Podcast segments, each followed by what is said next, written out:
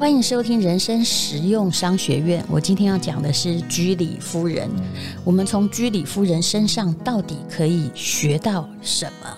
先说说居里夫人跟我的渊源吧。我这样讲的确是我高攀，居里夫人并不认识我，而我很小的时候就认识她了。我在宜兰长大，随着青春期上国中之后。我相信我是对自我的认同产生了怀疑。我开始因为看了一些书，我会去想我这辈子到底要干什么。可是，在乡下，老实说，并没有任何让我可以效法的对象。我的日常生活中，旁边的大人讲的都是柴米油盐酱醋茶，对我而言，远不如书中的世界来得有趣。那时候，我就开始想。我到底是谁？那我要变成什么呢？即使我大概只有十二三岁吧。上了国中一年级之后，我开始学写作文。在一个乡下，想要当作家很困难。那我怎么练习呢？我就开始把成语字典里面我学到的东西，我把它背起来，然后都写到作文本里，非常努力、疯狂的在运用成语字典。比如说，两眼并不关河水，一心只想跳龙门。反正我学到什么，我就赶快给他现学现卖，把它用上去。那当时我的老师是一个刚从大学毕业，回到乡下来教书的老师，他是从很好的大学毕业的。那么。嗯，你知道的，第一年开始教书的人都充满了春风化雨的热情，而老师也不过只有二十五六岁，刚结婚，回到了自己的家乡来教书，就非常期待能够发掘一两个还算很 OK 的，将来可能会被他教的有出息的学生。我当时费尽了很多力气。希望老师看中我，可不可以看到我的不同之处？其实那时候我很瘦小，也没什么不同，除了跟同学不是很好相处之外，那也常常跟老师顶嘴，因为对很多事情我老是遮掩不了我自己的看法。反正从小不是一个温良恭俭让的人，但是我这位老师他非常非常的包容我，他看到。我写了那么多成语，集中在一篇作文里，就是要告诉老师说：“哎，我有另外在读书哦，我很努力哦。”老师在我的周记本里面，我记得他写了一行字，他说：“如果可以当居里夫人，那为什么要当 X 或 Y 呢？”其实我根本不懂这句话写的是什么意思，但是我后来发现，老师写你不懂的句子给你，比写。你懂的句子给你，对你的启发性会更大。为什么？因为我就开始研究，我就在小镇的书局里面买了居里夫人，才知道哇，她是一个伟大的女性的化学家。我慢慢推敲刚刚那句名言的意思，其实我到现在还不知道那个是我老师创造的，还是从哪里来的。也就是 X 和 Y 都是未知数。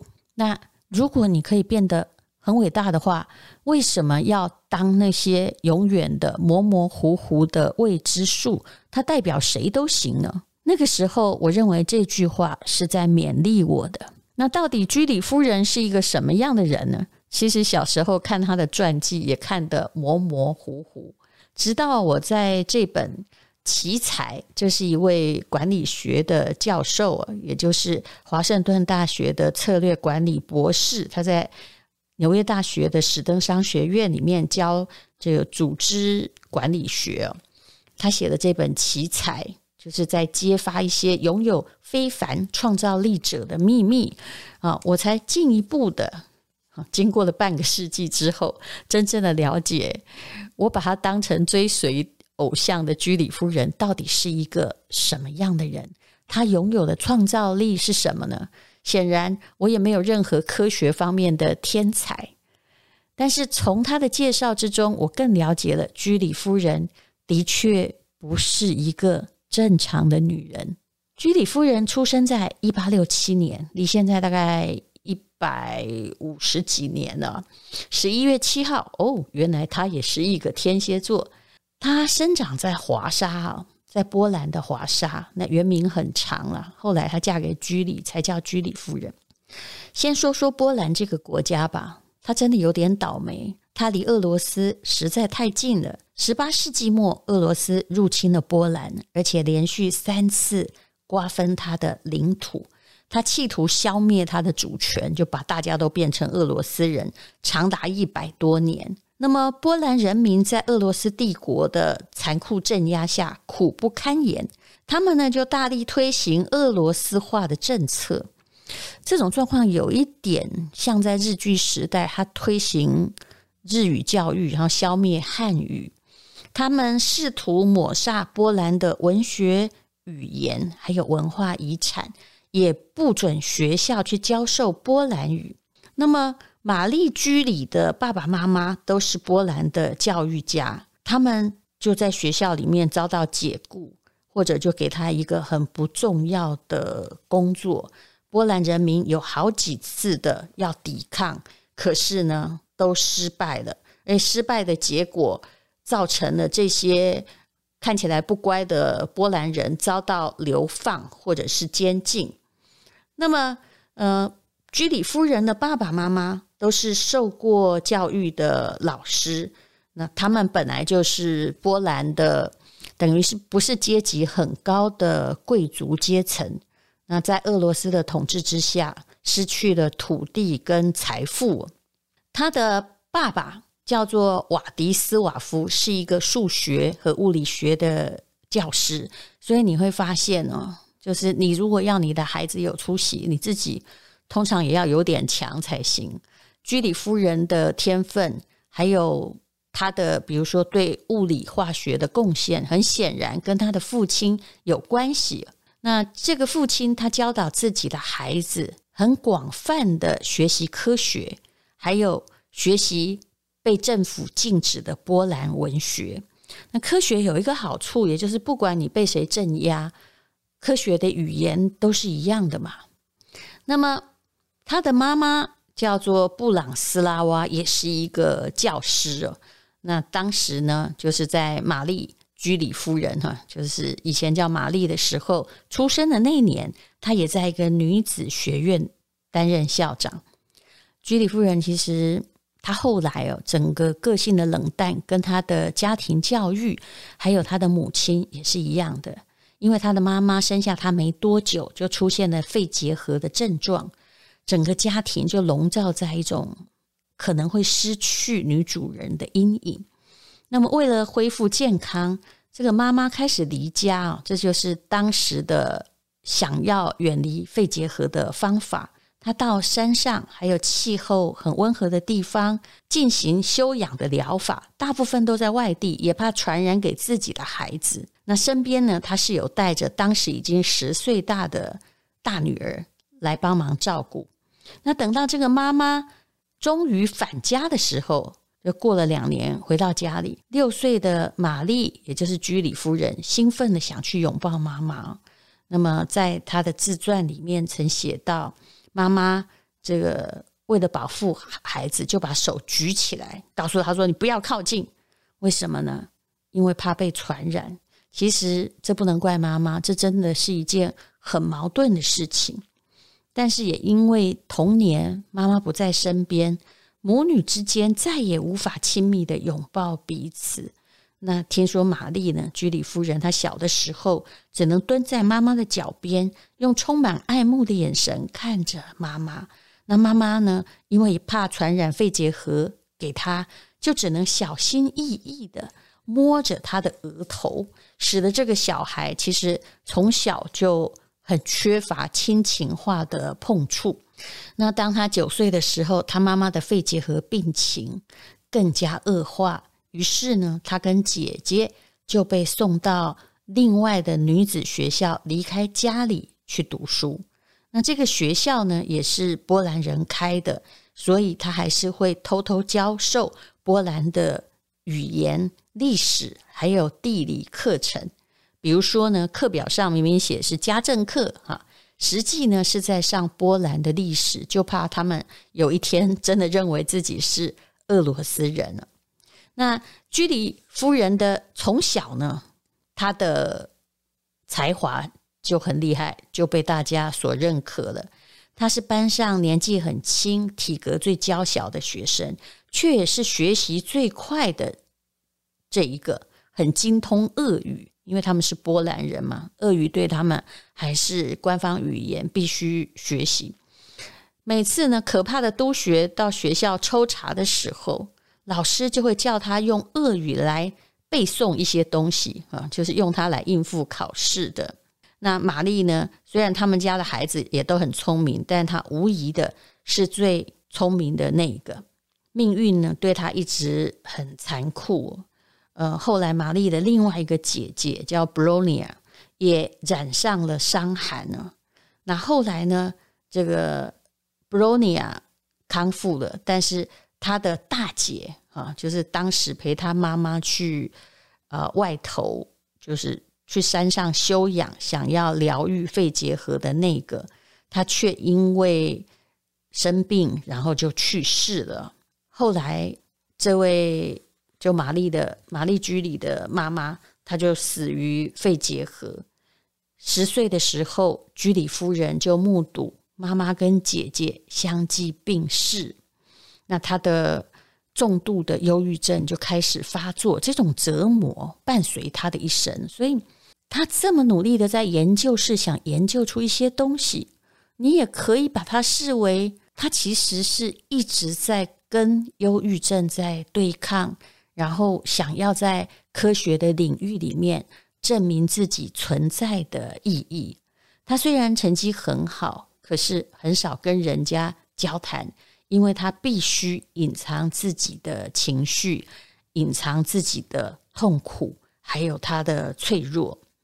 那他的忧郁症反反复复，后来呢，他的求学实在是遇到了问题。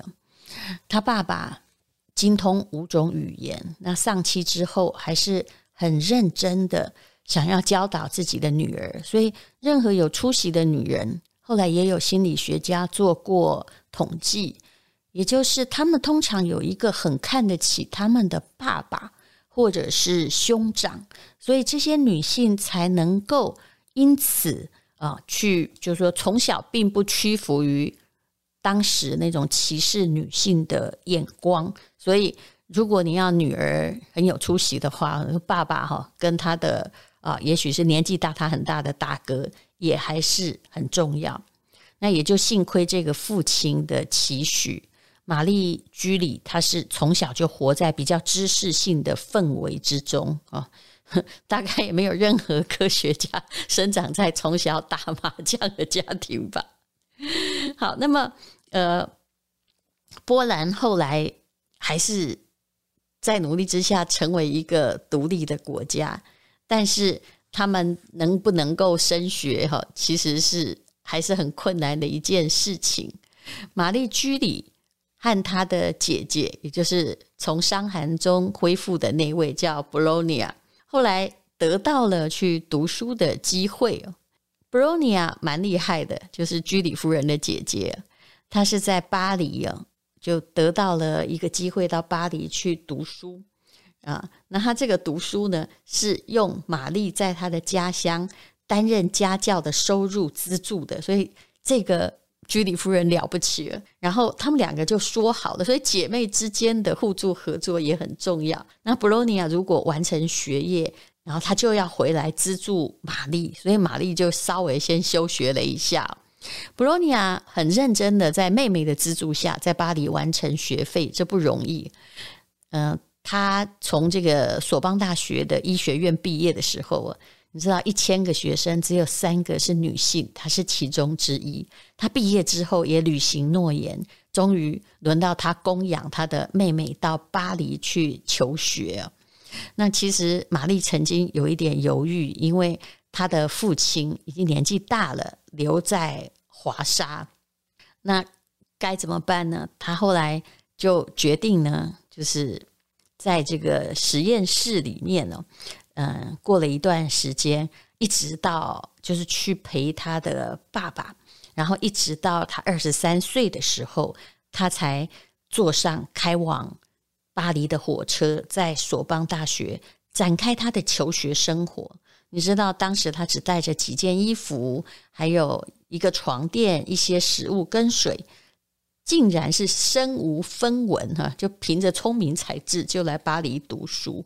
那么，嗯、每个月呢还要花钱租没有暖气的房间，你可以知道那有多可怕。我住过巴黎，真的冬天到的时候，房间呢是冷到连脸盆里面的水都感觉快结冰了。那但是后来玛丽居里夫人说，因为她可以求知，这段物质匮乏的日子是她人生最美好的回忆之一。索邦大学基本上当时是免学费的哈，那么只有要资格考试，或者是某些时候要收小额的费用。这法国的大学很好，很多都还是免学费的，只要你有办法念。但是住宿费。啊，你还有这个餐饮费，你可能也不太付得起，就是了。所以，呃，在玛丽居里在索邦大学理工学院毕业的时候，当时有两千个人呢，只有二十三个是女人，非常的不容易。她常常念书念到过劳，还有营养不良，以至于一度昏倒在图书馆里面。可是呢，不管女生有多少，她在班上永远排名第一，获得了物理的硕士的学位，还有数学硕士的学位。那她决定要开始从事研究计划，其实一直受到很大的打扰，因为要研究总是要有精良的设备，可是当时不太可能。于是呢，哎，其实婚姻也帮忙了他。有朋友介绍他认识当时三十多岁的一位物理学家，叫做埃尔居里。那皮埃尔居里呢，你听他的名字就知道，这就是他未来的丈夫，资助了他的仪器。那么这皮埃尔也很奇特，他认识居里夫人的时候，已经是很有成就的科学家。可是他小时候是有阅读障碍哦，但是很妙的是，这个阅读障碍者他的数学概念能力却异于他人。那都是他没有念书，都是他的父母在家里亲自教育，可见父母还是非常非常的重要。这位居里夫人的先生啊，皮埃尔，他十六岁就得到了科学的学士的学位，也就是本身他也是一个天才，他。后来也是一个很先进的哈，这个我不太懂，叫做象限静电针的发明人。那对于居里夫人后来为什么会拿到诺贝尔奖，其实这个老公是非常重要的。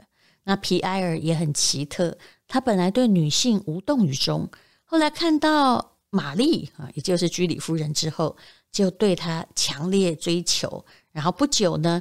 就生下了，呃，就结婚之后 就生下了第一个女儿，叫做伊莲。那但是呢，这两个人都非常的努力在实验室做计划。后来就竟然是皮埃尔的爸爸，也就是阿公啊，搬过来跟他们一起住，来照顾这个他们的小孩，让他们两个人都可以在岗位上努力的工作。好，那我们有空再来讲居里夫人后来发生的事情。